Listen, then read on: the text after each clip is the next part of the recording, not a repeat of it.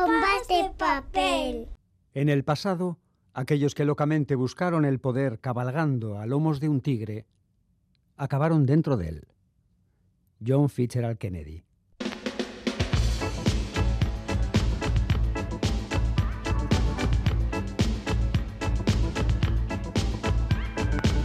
Pompas de papel.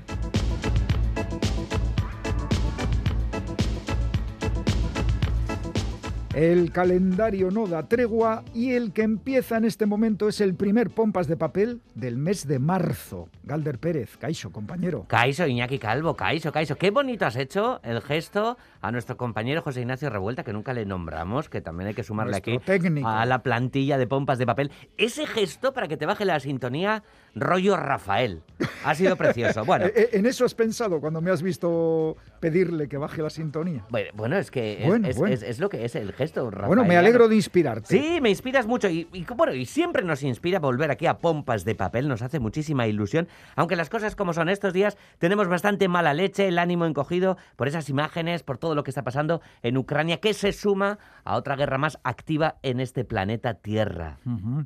Es que desde Pompas de Papel expresamos nuestro más rotundo no a la guerra, a cualquier guerra. Y esperamos que este sinsentido bélico termine cuanto antes. Galder, ojalá las armas se volvieran libros. Pues sí, y tanto. Bueno, y ojalá los libros eh, eh, se volvieran armas. Bueno, ¿qué digo? Si los libros ya son armas, ya son armas, y no solo armas, sino el eje central de este programa, eh, que se ha convertido también en clave de la celebración de los mil años de la primera referencia escrita de Guipúzcoa, Iñaki. Pues sí, es que dentro de poco, en 2025, se cumplirán mil años de esa referencia documental. Y para conmemorar esta efeméride, la Diputación de Guipúzcoa y la editorial Shibarit han lanzado una colección de libros sobre pueblos del territorio de menos de 500 habitantes. La denominada colección Guipúzcoa está compuesta por 23 libros de gran formato, cuidadosamente editados con tapas hechas a mano y papel especial. Este pasado jueves se presentó el primer libro de la colección dedicado al municipio de Alcho, que es donde aparece la primera referencia documental de la palabra Guipúzcoa. Toma ya un milenio celebrado con libros y una semana que la celebramos con libros con la vuelta de pompas de papel. Hacemos esta celebración aquí gracias al equipo formado por Félix Linares, Chani Rodríguez, que hoy mm, trae un libro precioso, perdón por el spoiler, Ane Zabala, Quique Martín, Iñaki Calvo. Roberto Mosso, Begoña Yebra, Goisal del Andabaso y Galder Pérez, todo preparado, empezamos.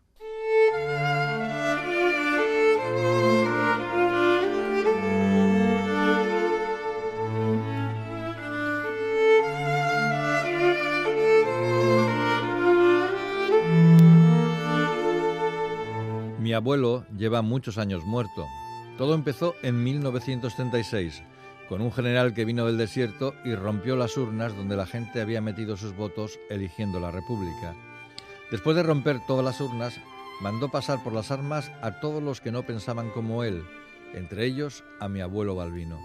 La guerra duró tres largos años, porque eran miles los que no querían que ese general venido del desierto les dijera lo que tenían que pensar y soñar y se defendieron con todas sus fuerzas. Pero la guerra la ganaron los amigos del general y a partir de esa victoria todos los pájaros iban por ahí con una sola ala, como inválidos, sin poder volar.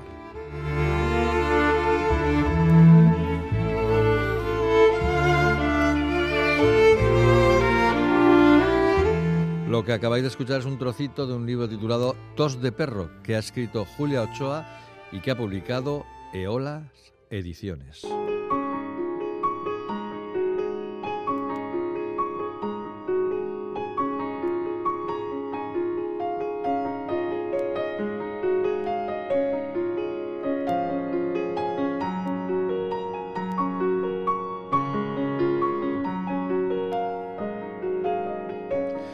Dicen algunos que ya está bien de memoria histórica, que ya está bien de mirar atrás y que toca tener la vista puesta en el futuro, ni siquiera en el presente, claro, para pasar página y encarar la vida sin rencor y con alegría.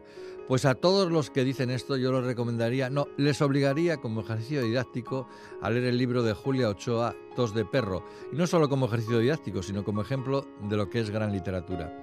Porque este nuevo libro de la poeta, narradora y artista visual Donostierra es sencillamente una obra maestra de la llamada literatura de la memoria.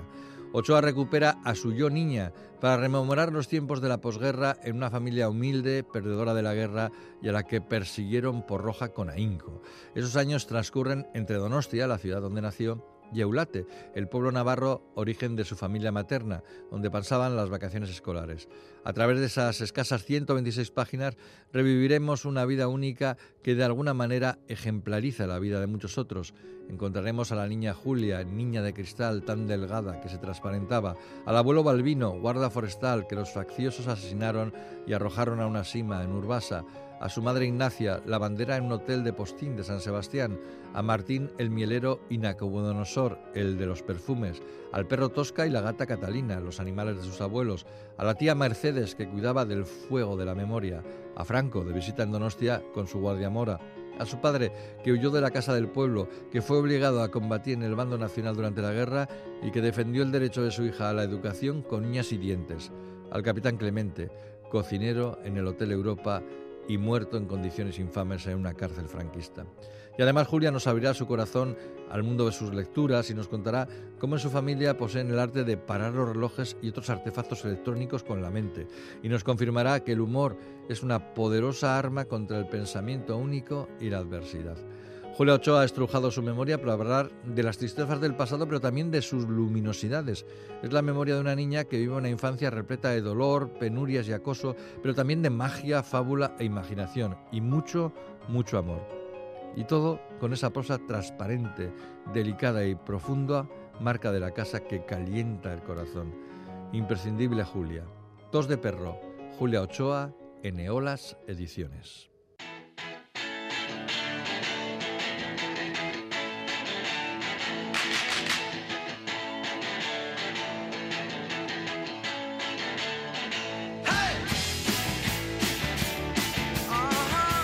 La sintonía distintiva eh, de que Chani Rodríguez ya está aquí con su selección semanal de libros, así que a preparar eh, papel, bolígrafo o grabadora y a enterarse de lo que vende en estos momentos o lo que interesa de literatura, de y, libros. Y de lo que es novedad, porque son libros que están recién salidos de la imprenta. Kaiso Chani, un Kaiso, Kaiso Iñaki. Bueno, ¿qué nos cuentas? ¿Qué nos traes hoy? Bueno, hoy es, vamos a empezar con, con lo último de Agustín Fernández Mayo. Eh, el autor, libro. Autor conocido y reconocido. Y tanto que sí, uh -huh. sí. Eh, es que es el autor de Norcilla Dream, que ya lo catapultó a, a la fama, ¿no? Lo a casi todos nos gusta la nocilla, con que no te digo más. Él es licenciado en Ciencias Físicas y ha trabajado como radiofísico durante años en un, en un hospital, pero como contaba, publicó Nocilla Dream, aquello fue un boom. Luego ganó también el Biblioteca Breve, si no me equivoco y tiene, es un peso pesado de la narrativa contemporánea española. ¿Y cuál es su última aportación? Es el, el libro de todos los amores que nos oh. lleva a Venecia en algún momento del siglo XXI. La humanidad en este libro se encamina sin saberlo al colapso. Bueno, en este libro sí, no. Sin saberlo. bueno, en fin, vale. Se encamina al colapso mientras una pareja recorre la ciudad ajena a las señales que anuncian el, el final de la sociedad tal y como la conocemos. Él es profesor de latín, tiene, está disfrutando de un año sabático. En el fin del mundo, no está mal. No está se, mal. Hacia allí parece que se dirigen y ella es escritora y trabaja eh, en un ensayo sobre el amor. Ambos están destinados a jugar un papel fundamental en, en esa transición hacia un nuevo mundo. Bueno, bueno. No Ambicioso el punto de partida. Está ¿eh? muy bien, o sea, que ellos van a jugar ese papel fundamental en el nuevo mundo que se avecina. Bueno, bueno, pues oye, no está nada mal como parte, como punto de partida de un relato, un libro de Agustín Fernández Mayo. Nos lo apuntamos y vamos ya con el siguiente título, que también tiene muy buena pinta. Yo creo que este libro será bastante esperado, porque Iván Yablonka también dio la Diana, luego vamos a decir con qué libro, seguro que a la audiencia le suena. Así que estarían esperando el siguiente y es historia, este siguiente es historia de los abuelos que no tuve, -huh. que ha publicado Anagrama y ha traducido Agustina Blanco. Eh, ¿Qué cuenta este libro? En concreto relata la búsqueda de dos fantasmas, los abuelos a los que el autor Yablonka no llegó a conocer. Uh -huh. En esa búsqueda se rescatan cartas, documentos, se recopilan testimonios de quienes los conocieron, se indagan archivos y bibliotecas, y de todo ello emerge el retrato de dos personajes, eh, de dos personas de carne y hueso, sus abuelos, y también de un periodo muy convulso de la historia europea, sacudida por la Primera Guerra Mundial, el estalinismo, la Segunda Guerra Mundial y el Holocausto. Por favor, los peores años de la historia de la humanidad. Pues, pues sí, la verdad. Eh, ese es el marco. Eh, habla de víctimas anónimas de la historia en mayúsculas, que todo lo aplasta. Surgen los fantasmas de este libro, los abuelos de Jablonka, judíos polacos, el tapicero, ella costurera, militantes comunistas que conocieron la persecución y la cárcel, que cuando llegaron los nazis debieron huir a Francia, donde tuvieron dos hijos, uno de ellos es el padre de Jablonka, y después fueron deportados y, bueno, pues su pista se pierde en Auschwitz, es una historia dura. Por tanto, la que nos brinda eh, este profesor de historia en la Universidad de París, que es además codirector de la colección Les Républiques de Idis. Eh, no sé francés, así que seguro que lo he pronunciado fatal. La Eh, República de las Ideas, traducido al castellano, que queda muy bonito. Mejor, sí. De la editorial eh. Y mm, decía antes que dio la diana con un libro, y es, eh, me refería a La Etitia o El fin de los hombres. Un libro que impresionó a muchísimos lectores, que dio mucho que hablar. Un gran libro, desde luego. ¿eh? Pues Así Iván Yablonka, con su último libro aquí, en Pompas de Papel, que es el último libro de Iván Yablonka, pero no el último libro que nos traes hoy. No, uy, uy, uy, lo que viene a continuación... mm, mm. Aquí voy a hacer un poco de intrusismo, A ver, igual, a ver. En, tus, en tus dominios. Pero bien, bienvenida, bienvenida al mundo del cómic. Voy a pasar del francés. Este libro se titula El puente de las artes. Le Pont des Arts, Eso es, aunque en la portada viene bien grande el título en francés. ¿eh? sí. De Catherine Meurice eh, y traducido por Rubén Martín eh, Giralde. Lo saca Impedimenta en esta colección dedicada al cómic que tiene la editorial, que esta editorial edita tan bonito siempre, lo del cómic ya es una barbaridad, pero siempre edita muy bonito. Sí, y además Catherine Meugis, eh, casi pues todo lo que se ha publicado en castellano lo ha publicado Impedimenta. Mm. Pues eh, este libro eh, yo creo que tiene que ser una lectura muy, muy confortable y muy edificante Y, di- y divertida. y divertida. Después de la comedia literaria, pues llega este libro donde pintores y escritores cultivan extraordinarias amistades por amor al arte. Nunca mejor dicho. O sea que les une el arte Proust y Vista de Delft, eh, de Vermeer, Sola y Cézanne y toda la tropa de los impresionistas, George Sand y Delacroix, Diderot y Creus, todos o casi todos se encuentran en ese puente de las artes, que es la nueva novela gráfica de Meurice. Para hacernos una idea, ¿este libro para qué nos puede servir? A ver, a ver. ¿No puedes distinguir una obra maestra de un cuadro del montón? Deja que Baudelaire te enseñe la diferencia. ¿Sabes en qué ocupaban su tiempo André Breton, Kiki de Montparnasse y Man Ray? Entre revolcón y revolcón ¿En qué? ¿En qué? evocando la belleza convulsiva del baño turco de Ingres. ¿Te intriga el misterio de la desaparición de la Gioconda? Esto Sí, es sí, increíble. sí. Pues que sepas que Picasso y Apollinaire fueron los principales sospechosos de su robo. Pero bueno, y todo, esto, y ¿eh? todo esto lo desvela eh, Le Pont des Arts, el puente de las artes de Catherine Meurice. No sé hasta qué punto las cosas que cuenta ya se conocerían, pero desde luego las pone también negro sobre, sobre blanco y seguramente Sí. sobre otros colores Bueno, también. pues de Catherine Meurice decir que este cómic que hoy nos adelantas, yo lo voy a reseñar la semana que viene. Lo tienes fichadísimo. Lo tengo fichadísimo. Y Catherine Meurice, decir de ella que es una de mis autoras favoritas y sobre todo admiradas, porque esta mujer sobrevivió a la matanza de Charlie Hebdo en 2015. Ya sabes, aquel atentado yihadista que se llevó por delante la vida de más de, pues, de una docena de personas, varios de ellos autores de Charlie Hebdo, la revista satírica.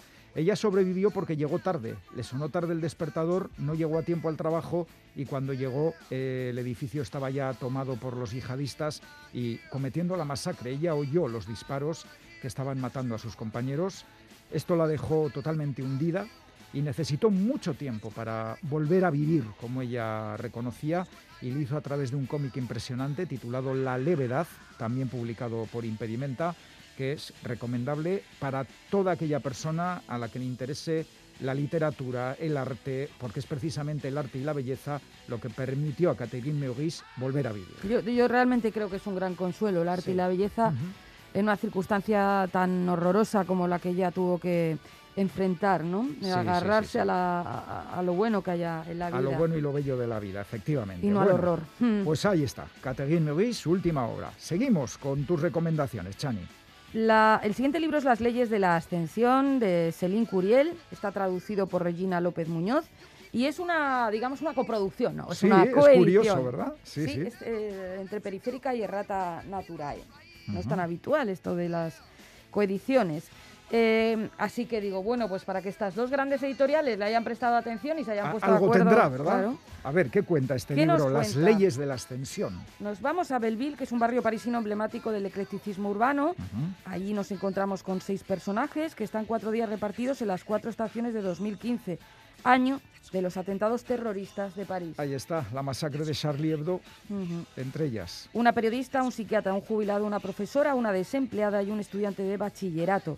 Sus historias entrelazadas, siguiendo los caprichos del azar, exploran los detonantes, los momentos precisos y los cambios íntimos que pueden hacer bascular sus vidas en una ciudad generosa en ocasiones, a menudo hostil y siempre en efervescencia. Así que puro presente en una novela coral, que es sutil, elegante y también a veces un poco melancólica. Perfecto, qué bonito. Pues promete mucho este libro. Y te queda todavía uno. Sí, estamos hablando de muchos acontecimientos históricos, aunque bueno, lo de 2015 en París fue hace muy poco, pero ya forma parte desde luego de la, de la historia. historia, sí, sí, sí. Y ahora vamos a hablar nada menos que de Federico García Lorca. Eh, porque Carlos Mayoral, el periodista Carlos Mayoral ha publicado Yo no maté a Federico, eh, publica Espasa, eh, y habla sobre lo que parece que va a hablar, eh, en efecto. Partiendo de una exhaustiva documentación, Mayoral plantea unos hechos sobre los que aún existen demasiadas incógnitas y recrea la amistad que unió a un joven discípulo musical y a Federico García Lorca en la antesala de la Guerra Civil, en la Granada republicana, cuajada de actividades artísticas que contrasta con el panorama gris y los eh, desmanes represivos de la posguerra, ¿no? que aconteció después. Sí. A través de una acertada conjunción de personajes históricos y de ficción, Carlos Mayoral nos ofrece un acercamiento intenso, emocionante y bien documentado a ese, a ese momento que, que en efecto permanece en la memoria colectiva de, bueno, de todos los, los españoles, ¿no? Y, eh, y yo creo que de gran parte del mundo, en realidad. Los lectores somos testigos también de momentos cruciales de nuestra historia cultural reciente. Y entre otros hechos vamos a acompañar a Federico García Lorca a la entrega del manuscrito de Poeta Nueva York y a la lectura privada de la casa de Bernarda Alba. Ujú. Bueno, pues con este libro mayoral yo creo que se consagra como novelista tras un episodio nacional que dedicó a la pasión, otro capítulo también muy bonito, que vivieron Pardo Bazán y Pérez Galdós. Pues sí, por cierto. Muy bonito, muy bonito. Eh, la verdad es que otro libro que tiene un montón de atractivos. Si te parece, resumimos lo que nos has traído hoy y si alguien se ha olvidado de apuntar algo, que prepare el papel y el bolígrafo.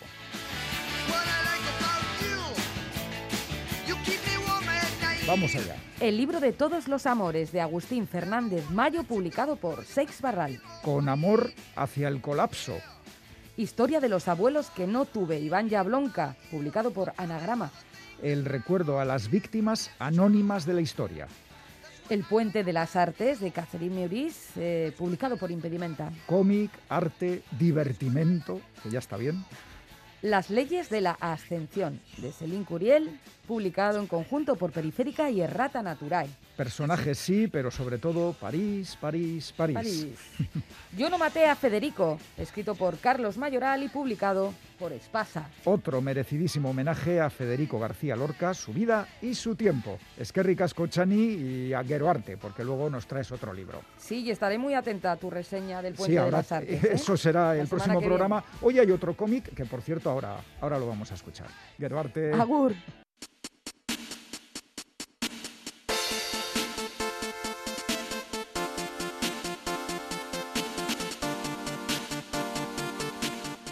El tándem formado por el guionista Ed Brubaker y el dibujante Sean Phillips funciona como una maquinaria perfectamente engrasada desde hace más de 15 años. Ellos han llenado de sangre las arterias del género negro con títulos imprescindibles como Criminal, Fatale, The Fade Out o Kill or Be Killed. Historias largas, densas, violentas, muy bien contadas y magníficamente dibujadas que te tienen atrapado y no te sueltan hasta la viñeta final. Eso es lo que consiguen Brubaker y Phillips con su trabajo y lo han vuelto a hacer con su último esfuerzo creativo que además nació durante el confinamiento provocado por la pandemia. Encerrado en casa, Ed Brubaker echó a la papelera el proyecto en el que estaba trabajando y llenó su cabeza con recuerdos de infancia, de su padre militar y su afición a devorar libros. Esas lecturas paternas influyeron en Brubaker hijo, sobre todo las novelas pulp, con portadas llenas de colores y personajes siempre al borde del abismo.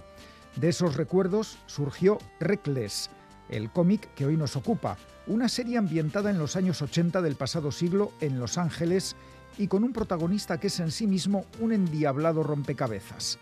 Ethan Reckless, que así se llama nuestro hombre, es un solucionador, un tipo que tiene un teléfono 900 al que llaman personas que necesitan resolver algún problema y vive en el edificio de un antiguo cine que un cliente le cedió en pago por su trabajo.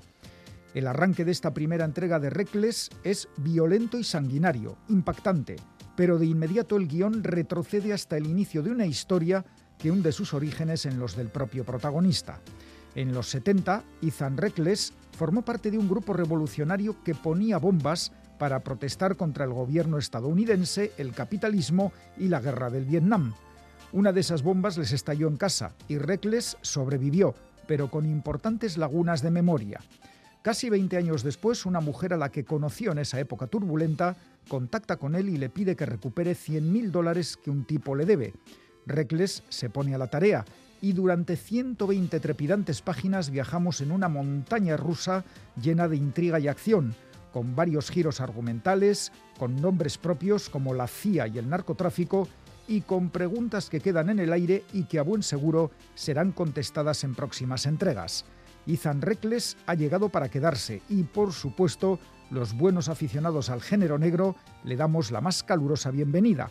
Como toda la obra de Ed Brubaker y Sean Phillips, Reckless está publicada en castellano por la editorial Panini. Otro cómic imprescindible, no os lo perdáis.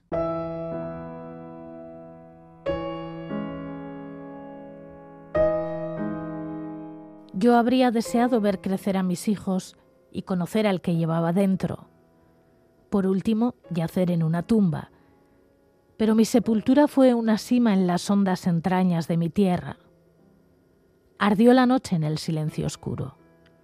Allí fui arrojada con seis de mis siete hijos. Vuestras voces ahora son aliento de muerte. Acaricio una hermosa calavera. Junto a mí te lanzaron, a ti, que tanto ansiabas mi cobijo tan lejos y tan cerca de ti, amor.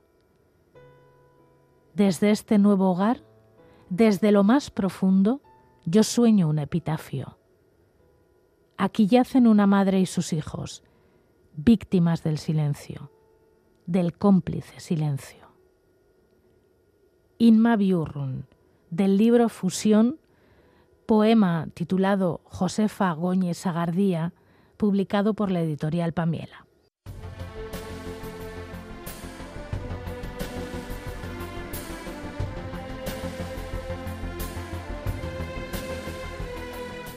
La entrevista de hoy en Pompas de Papel me causa especial satisfacción porque gira en torno a vértigo, una palabra que para las y los aficionados al cómic evoca grandes obras y autores unidos en torno a un sello que marcó una época, en concreto 27 años de historia del noveno arte. Entre 1993 y 2020, una gran editorial estadounidense, DC, la misma que publica los cómics de Batman, Superman y Wonder Woman, entre otros, abrió una puerta para que guionistas y dibujantes trabajaran con plena libertad, dando pie al surgimiento de una gran cantidad de series y personajes que son parte fundamental del mejor cómic contemporáneo. Esa puerta fue Vértigo, cuyo fructífero recorrido es el argumento del libro que tengo sobre la mesa, Sueños y Fábulas, Historia de Vértigo, un volumen espléndido, visualmente muy atractivo que lleva la firma de Elisa McCausland y Diego Salgado, pareja de autores, críticos e investigadores, amantes del cómic y todo lo relacionado con la cultura popular que tienen mucho para contarnos. Elisa y Diego, bienvenidos a Pompas de Papel. Hola, ¿qué tal? Encantado. Muy buenas. Eh, lo primero que sepáis que he sido consumidor de vértigo y que mis series preferidas son eh, Fábulas, Sandman, Predicador, Cien Balas y El Último Hombre, La Cosa del Pantano de Alan Moore, una menos conocida y más breve, Wii 3, Scalpez, American Vampire y uno de los últimos éxitos del sello, El Sheriff de Babilonia. ¿Dais el aprobado a esta selección? Bueno, eres un true believer, eso seguro. el libro está hecho para gente como tú. Pues será por eso que me ha gustado tanto, ¿verdad? bueno, pregunta obligada. ¿Por qué un libro sobre el sello Vértigo? Bueno, yo creo que eh, es eh, desde la perspectiva que, que manejamos eh, Diego y yo, eh, que nos encanta la, la, cultura, la cultura popular y el cómic en, en, particular, yo creo que era algo obligado y casi nos llamaba la atención que no se hubiera hecho todavía. También teniendo en cuenta que, bueno, ha, ha dado la casualidad de que justamente el sello, en el proceso creativo de este, de este libro, pues echó el cerrojo, ¿no? Y tuvo esta última mutación que estamos viviendo ahora en DC con el Black Label. Pero bueno, yo creo que es algo que los tiempos lo pedían, sobre todo también porque siempre estamos echando eh, la mirada atrás y bueno, los 90 y los 2000 también eh, están ahí para ser investigados, analizados y, y sin duda, bueno, puestos en, en, valor porque han pasado muchas cosas muy interesantes. Y otra pregunta que es obligada, eh, el libro se ha hecho en España. ¿Y, ¿Y por qué no en Estados Unidos? ¿Valoramos en Europa el sello vértigo más que en su país de origen? Bueno, aquí hay, aquí hay dos fenómenos un poco distintos. El primero es que a la propia DC ahora mismo eh, hablar del sello vértigo le resulta incómodo Ah, porque al, al, al haber, al haber clausurado el sello vértigo y haber mudado todos los trastos, por decirlo así, a DC Black Label, pues a nivel corporativo eh, no está tan interesada en promocionar algo que, por decirlo así, aunque hay series que venden muy bien y que son célebres, pues no es lo que le interesa promover ahora mismo. Y luego, por otra parte, se produce el fenómeno que seguramente tú también eres consciente de él, porque es muy habitual en la cultura popular, y es que siempre nos adelantamos, en cierta manera, los europeos a fenómenos que los norteamericanos han contribuido creativamente a producir y a un nivel colosal. En el caso de Vértigo, basta citar todos los nombres que tú has comentado antes para darse cuenta de lo que logró Vértigo en 30 años, y sin embargo, muchas veces la crítica y la ensayística norteamericana tiene bastante pereza a la hora de llegar a eso, y muchas veces llegan a analizarlo, se dan cuenta de lo que han producido y lo que tienen a través de Europa. Esto ha sucedido más de una y dos veces. Es muy llamativo que una mayor del cómic estadounidense como DC pusiera en marcha una apuesta tan innovadora como Vértigo.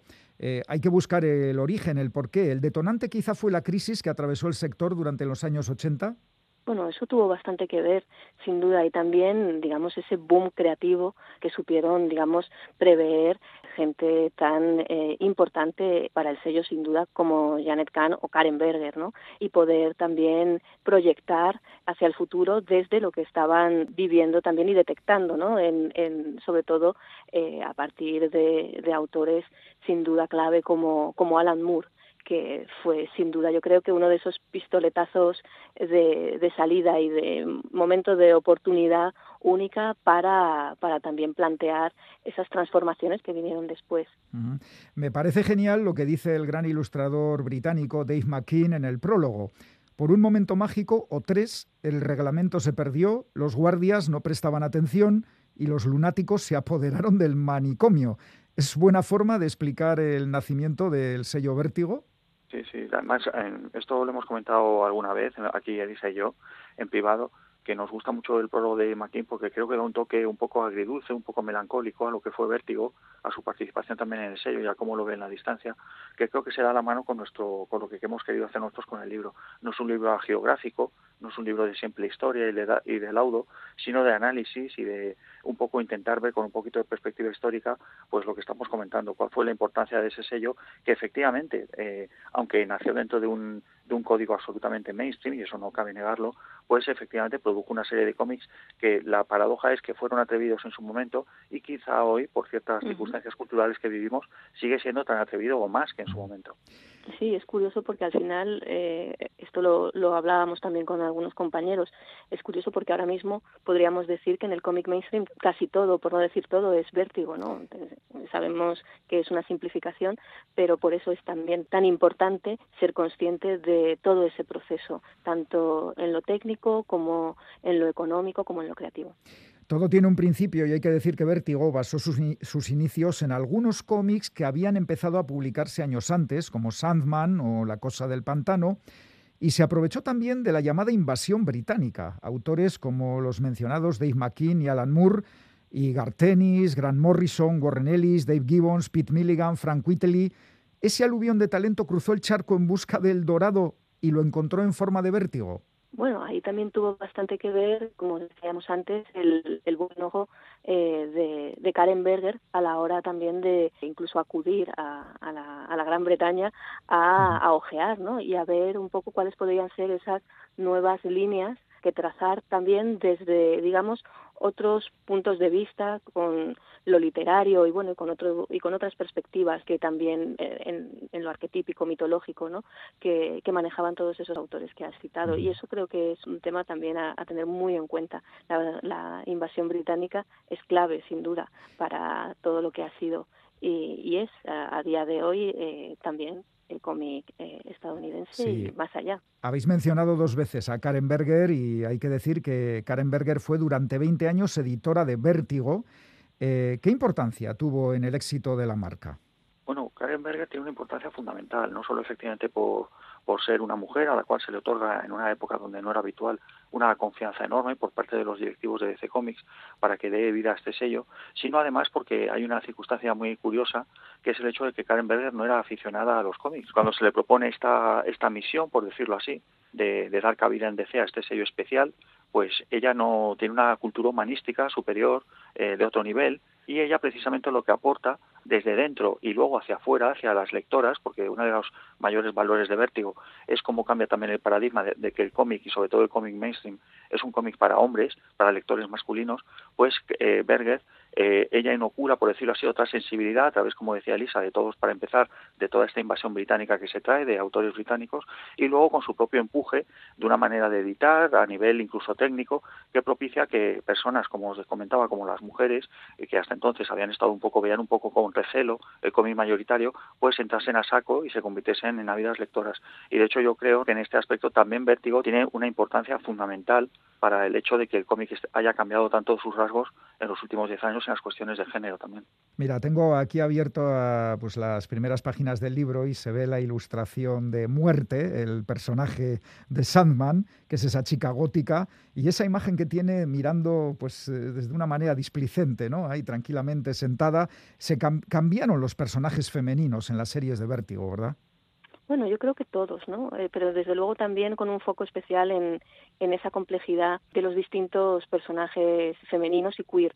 Y sin duda en, en esos arquetipos que reimaginó Neil Gaiman en, en, Sandman, con sus eternos y sus distintos dioses y diosas, eh, pues ahí trabajó unas ideas sin duda potentes, ¿no? Que ha ido también reeditando en sus posteriores trabajos, ¿no? Pero ahí vemos la esencia y sin duda es algo que, bueno, ahora puede que lo veamos casi como lo recuperemos con con ahora que estamos con unos códigos como más conscientes no a la hora de, de plantear estas cuestiones de representación en el mundo del, del cómic es curioso cómo a las nuevas generaciones eh, incluso les sorprende ¿no? que hubiera ciertas representaciones que, como antes ha comentado Diego, pues incluso se podrían considerar más, eh, ¿cómo decirlo?, más atrevidas que mucho de lo que se está haciendo hoy en día. Ajá, sin duda. Es curioso o triste, paradójico, que un, un éxito como Vértigo pues eh, bajara la persiana en el año 2020 pero su espíritu sigue presente, ya lo habéis dicho, en otras iniciativas editoriales, incluso dentro de la propia DC, con el sello Black Label, ¿Se puede decir que el legado de Vértigo permanece y permanecerá en el cómic? Eh, sí, yo en esto creo que Lisa y yo estamos de acuerdo. Eh, por citar otro sello, por ejemplo, que es auténticamente Vértigo hoy en día, está el caso de Image, por ejemplo. Image, sí, sí, sí. Image eh, es lo que es ahora mismo porque emuló, por decirlo suavemente, lo que estaba haciendo Vértigo y al final acabó un poco por robarle el caramelo a Vértigo y ser ella la que representaba como editorial lo que hacía Vértigo. Entonces, efectivamente, con, muchas virtudes y muchos problemas, desde luego el panorama editorial no sería ahora mismo el que es sin Vértigo, porque como decía Elisa antes, todo se ha transformado, al menos a nivel estético, plástico y gentrificado en Vértigo, en lo que era Vértigo, y eso, insisto, tiene sus cosas buenas y sus cosas malas, y por supuesto que Vértigo tiene correa para rato en cuanto a, a, su, a su permanencia en el imaginario popular, porque no hay más que ver, de hecho, lo curioso es que es ahora, con el boom, por ejemplo, de las series de televisión, cuando Vértigo va a experimentar un boom mayor que, del que ha tenido nunca. Hay que darse cuenta, por ejemplo, que este año se estrena Sandman, hay una expectación por la serie sobre Sandman, que prácticamente vamos a vivir un resurgir de Sandman como nunca ha habido. Vamos con el proceso de elaboración del libro, que contiene abundante documentación y muchísimas ilustraciones. ¿Cuánto tiempo lleva hacer eh, un volumen así? Aproximadamente eh, unos tres años. Es un lujo de libro. Esto es de esos libros que enseñas cuando viene alguien de visita a casa y le dices, mira, mira, mira, te voy a enseñar un libro. Y le enseñas esto y se quedan alucinados, ¿eh? Sí, en eso la verdad es que estamos muy contentos, muy orgullosos y el proceso es verdad ha sido eh, ha sido largo. También hay que tener en cuenta que nos ha pillado una pandemia de por medio y, eh, y, todo este proyecto, digamos que fue evolucionando. Eh, al principio eran una serie una serie de reportajes, de artículos que iban a tener el foco en el aniversario de, del sello Vértigo, pero claro, en todo este tiempo, pues entre otras cosas, a cerró y por lo tanto también fue interesante porque nos permitía abordar desde el punto de vista crítico e investigador todo el conjunto desde una desde una perspectiva más digamos de cierre no no es lo mismo que cuando piensas en un aniversario y todo y toda la continuidad no hacia dónde va a proyectar eh, el sello ¿no? y el acceso al material gráfico porque es que hay una abundancia impresionante. Está claro que la matriz americana os ha abierto las puertas de par en par Sí, pero eso es, desde luego es, trabajo de, especialmente de David Fernández, nuestro editor, que ha tenido acceso a los archivos de, de DC eh, eh, y bueno, nosotros hemos estado sin duda en todo el proceso, pero digamos que esa parte tan intensa y de, recuperación de material incluso no editado eh, en, en, España ha sido un trabajo maravilloso llevado a cabo por el equipo de ECC. Sueños y fábulas, historia de vértigo, un magnífico libro publicado por ECC Ediciones, firmado por Elisa Macausland y Diego Salgado. Elisa, Diego, enhorabuena por vuestro trabajo y hasta la próxima. Hasta la próxima y muchísimas gracias por traernos a tu programa. Ha sido un placer y un honor. Igualmente, igualmente. Un abrazo.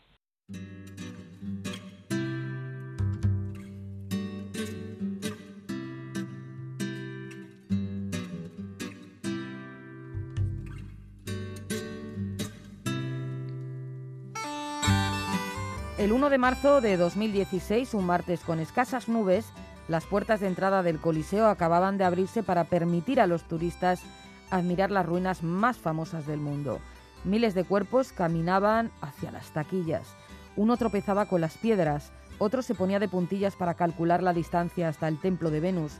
La ciudad, allá arriba, estaba cocinando la ira en su propio tráfico, en los autobuses averiados ya a las 9 de la mañana. Los antebrazos pronunciaban los insultos por las ventanillas abiertas. En el bordillo, los guardias rellenaban multas que nadie pagaría nunca.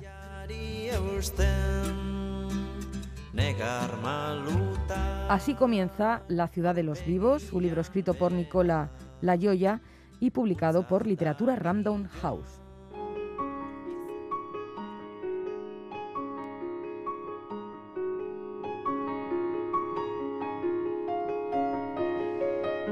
El periodista Nicola Layoya se encontraba en 2016 disfrutando del éxito que había obtenido con su libro La Ferocia, que por cierto está sin traducir al castellano, hay que decirlo, un libro que había merecido el premio Estrega, el premio más importante de las letras italianas, y disfrutaba también de su vida en familia.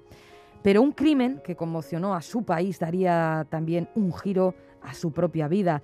En marzo de 2016, dos jóvenes, hijos de familias bien posicionadas, asesinaron al hijo de un vendedor ambulante.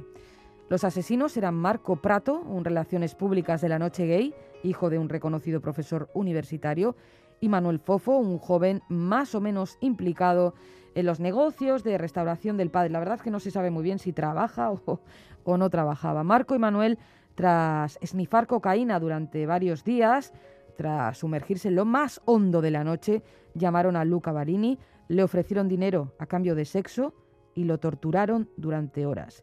El ensañamiento fue brutal. No había un móvil aparente para semejante asesinato.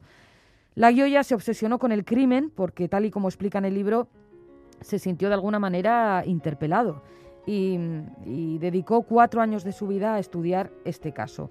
Habló con amigos y familiares de los asesinos y del asesinado, con otros compañeros de la prensa, tuvo acceso a la investigación y se carteó incluso con uno de los asesinos. La Gioia usa todo ese material para componer una crónica con una fuerza inusual, que ha sido comparada de hecho con A Sangre Fría de Capote o El adversario de Carrer y créanme que pienso que merece las comparaciones. Se trata de un viaje al fondo de la noche que se abisma en la naturaleza del alma humana. Era, afirma, el recorrido de la coca, la blanca red eléctrica que envolvía la ciudad. Cuanto más se vaciaban las calles de significado, más las llenaba la coca con el suyo, empujaba fuera de casa a empleados, profesionales, estudiantes, directivos, dentistas, basureros. Relacionaba a todos con todos sin distinción de raza, sexo, religión, clase, un formidable pegamento social que llevaba a personas que nunca lo habrían hecho a relacionarse entre sí, los obligaba a conocerse, a hablarse, a estrechar lazos de todo tipo. La ciudad de Roma se erige en protagonista de esta gran crónica. Nos la muestra desde muy distintos puntos de vista. Una ciudad a la que tilda de cínica, pero que dice siempre termina por regalar mucho más de lo que pida a cambio. Sin embargo, nos encontramos párrafos tan duros como el siguiente pronunciado por uno de los personajes. Roma ya no produce nada, no hay industria, no hay cultura empresarial. La economía es parasitaria, el turismo es de tercera.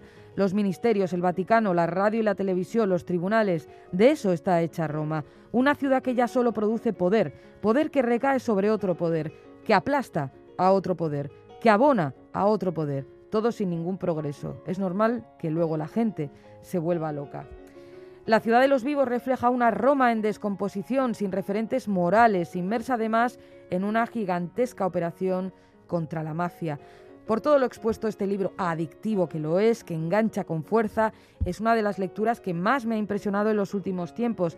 La Guiolla es dueño de una escritura muy, muy, muy seductora, que ha demostrado maestría en la organización de la información narrativa y una capacidad analítica asombrosa.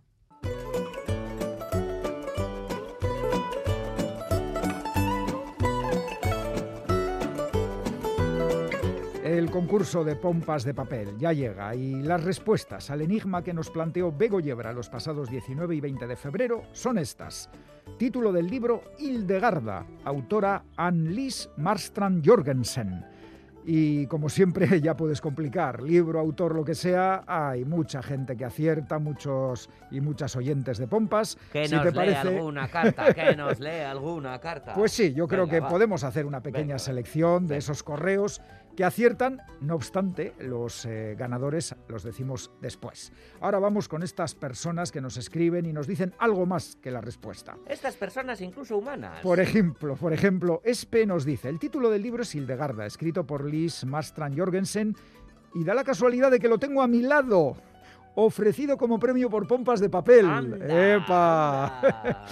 Veo que se trata de la biografía de Santa Hildegarda, quien debió de ser además de monja científica y una de las mujeres más poderosas del siglo XII. Es, es, este, eh, este inventó la cerveza, o bueno, jugó con la cervecita. Como que sí, que sí, que sí. Hombre, adorada, adorada. Nos dice Espe que aún no ha leído el libro porque ahora mismo la señora Potter no es precisamente Santa Claus, me está poniendo ojitos, que debe ser otro libro. Es que ricasco. Es que ricasco, Espe. Espe.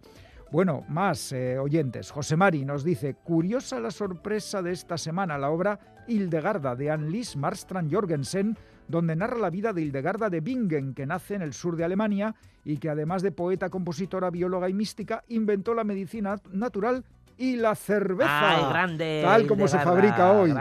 Y nos añade José Mari, fue la primera persona en escribir sobre el orgasmo femenino. Toma ya. Más eh, oyentes. Marga. ¿Qué nos dice Marga? Al humo de las velas llego para escribiros y dar respuesta al concurso. Título Hildegarda, autora Annelies Marstrand Jorgensen, una novela histórica genuinamente original, fenómeno de ventas en Dinamarca e Italia. Una obra monumental sobre la mujer más famosa de la Europa del siglo XII. La crítica dice de Hildegarda, la protagonista de la novela, fue no solo inteligente, sino astuta y manipuladora cuando le convino, y al igual que otras muchas mujeres a lo largo de la historia, disimuló su talento y su sabiduría detrás de un discurso aplacador de las posibles iras masculinas. Qué bueno. No había oído hablar de este libro, nos dice Marga, pero después de leer la vida de la protagonista, espero conseguirlo. Ojalá. Tú sabes, eh, en ese programa que, había en esta radio, que era Graffiti, teníamos la máquina del tiempo de, de Beochic, que hablábamos de música eh, y, de personajes, porque, eh, bueno, célebres de, célebres de la historia. Sí. Hildegarda, se vino aquí. Uno de ellos. Bueno, y, y, que sepas que Hildegarda sigue por Ibiza en alguna discoteca perdida. Hildegarda recuperada forever, para siempre. Y eh, terminamos con Carlos, que nos dice, Caixo, pomperos, pomperas, esta semana el libro de Bego es Hildegarda Y aprovecho, ahí, ahí, ahí, ahí me pongo una medallita, Oy, oy, oy. aprovecho para insistir en una recomendación que nos hizo el capitán Viñetas. No os lo podéis perder, son palabras mayores. Se refiere al cómic El accidente de caza, que tuvo su merecido comictario en este programa.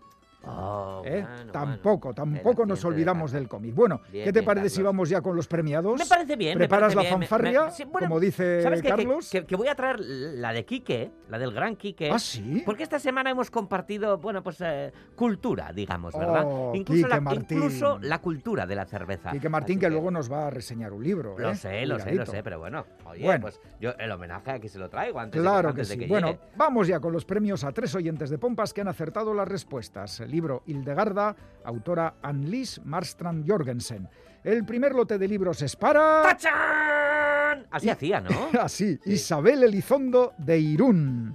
El segundo lote de libros es para... ¡Tachán! Iñaki San José de Guecho. Y el tercer lote de libros es para... ¡Tachán! José Antonio Medina Castro de Ocondo. Sorionaca a los tres, Isabel, Iñaki, José Antonio.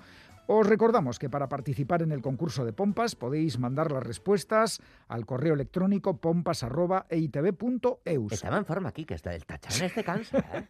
Y si queréis enviarnos una carta o una postal, lo podéis hacer a la dirección Pompas de Papel, Radio Euskadi, Capuchinos de Basurto 2, 48013 Bilbao. Y un añadido. Eh, recordar que tenemos cinco pares de cuentos en euskera escritos por Elvira Lindo e ilustrados por Emilio Urberuaga. Son para niños y niñas mayores de tres años.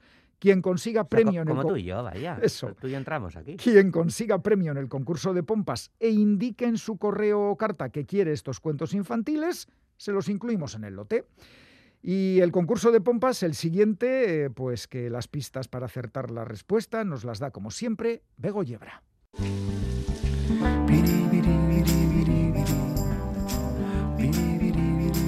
Hola pomperos, pomperas, marzo.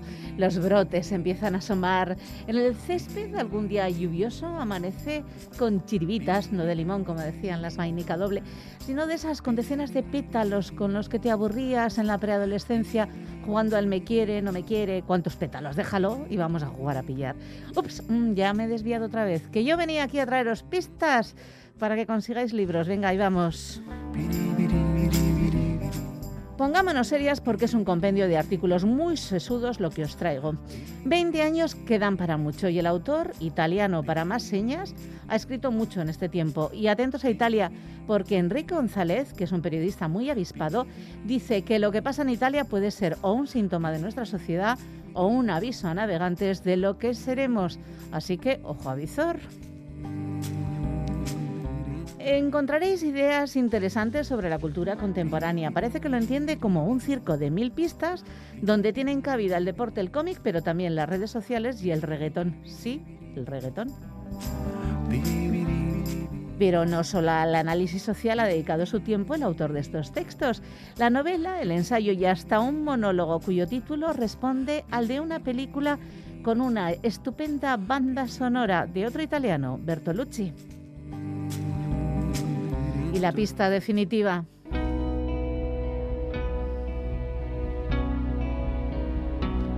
Un día llevé a mi hijo a Cinecittà, en Roma.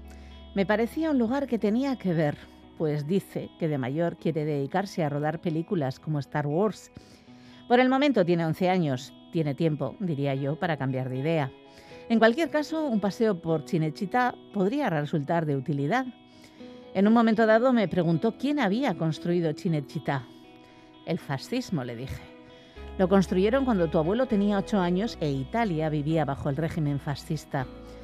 Aquello lo confundió un poquito. Mi hijo ha crecido en un ambiente inexorablemente antifascista. En mi familia no nos andamos con demasiadas sutilezas. Nos pareció práctico orientarlo a que considerara el periodo fascista como un episodio triste de la historia patria y amén. No le cuadraba mucho, por tanto, que aquella chulada la hubieran construido precisamente en esos tiempos. Entonces comprendí que había que explicarle algo más. Que la suerte os acompañe. Pauso bat. Lore bat hasi nahi nuen. Tanke batek zapaldu zuen. Eta beste bat jarri genuen. musu bat nahi. Eta sartu ninduten kartzelan. Musu gehiago eman ditutan. Gerra egin nahi zenukezuk. Nik bertso bat egingo dizut. Kantatzea asko maite dut. Guk lo egiten dugu lasai. Guk ez dugu obeditu nahi. Ez dugula nahi, jai jai. Pauso bat, pauso bat. Desobedientziarantz. Euskal Herriaren desmilitarizazioarentzat. Eriotza zibilari ez, ez. Kartzelaren legeari ez. Zatoz eta anima zaitez. Pauso bat.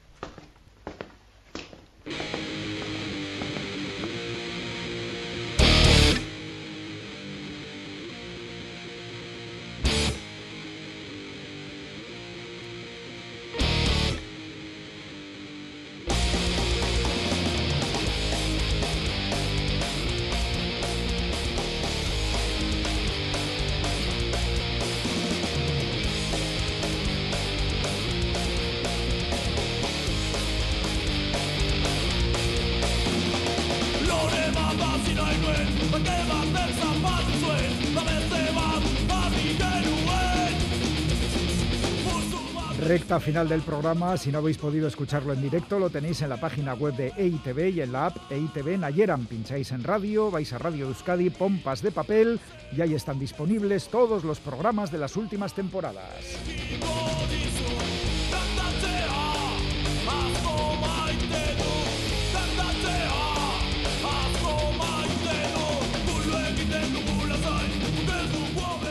Pues con Anne Zavala recitando la letra de Pauso Bat, escrita hace 22 años por John Maya para la canción del mismo título de Sociedad Alcohólica que suena de fondo, despedimos hoy Pompas de Papel.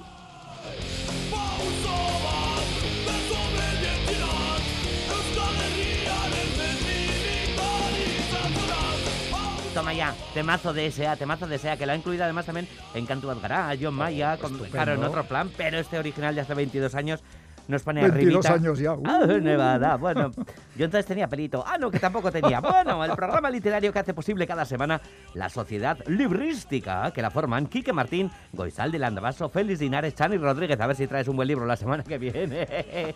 que este le ha sido, pero sé que la semana que viene tiene sorpresón. E Iñaki Calvo, claro. Sí, Anne Zavala y Roberto Mosso y Begoña Yebra y Galder Pérez. Esquerri Casco de Noí. Agur. Oye, exhausto, ¿eh? Termino el programa, pero contento, satisfecho. ¡Brr, ¡Qué bonito! Agur, agur, agur.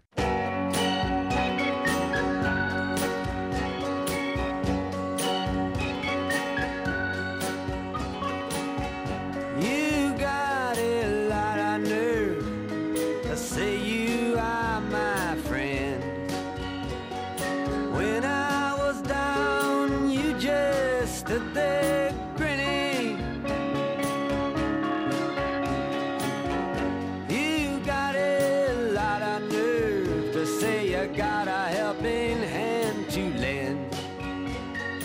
You just want to be on the side that's winning.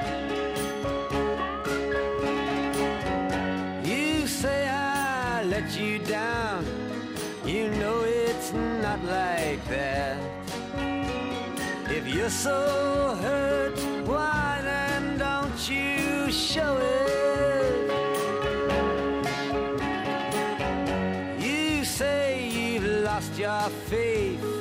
That's not where it's at. You have no faith to lose, and you know it.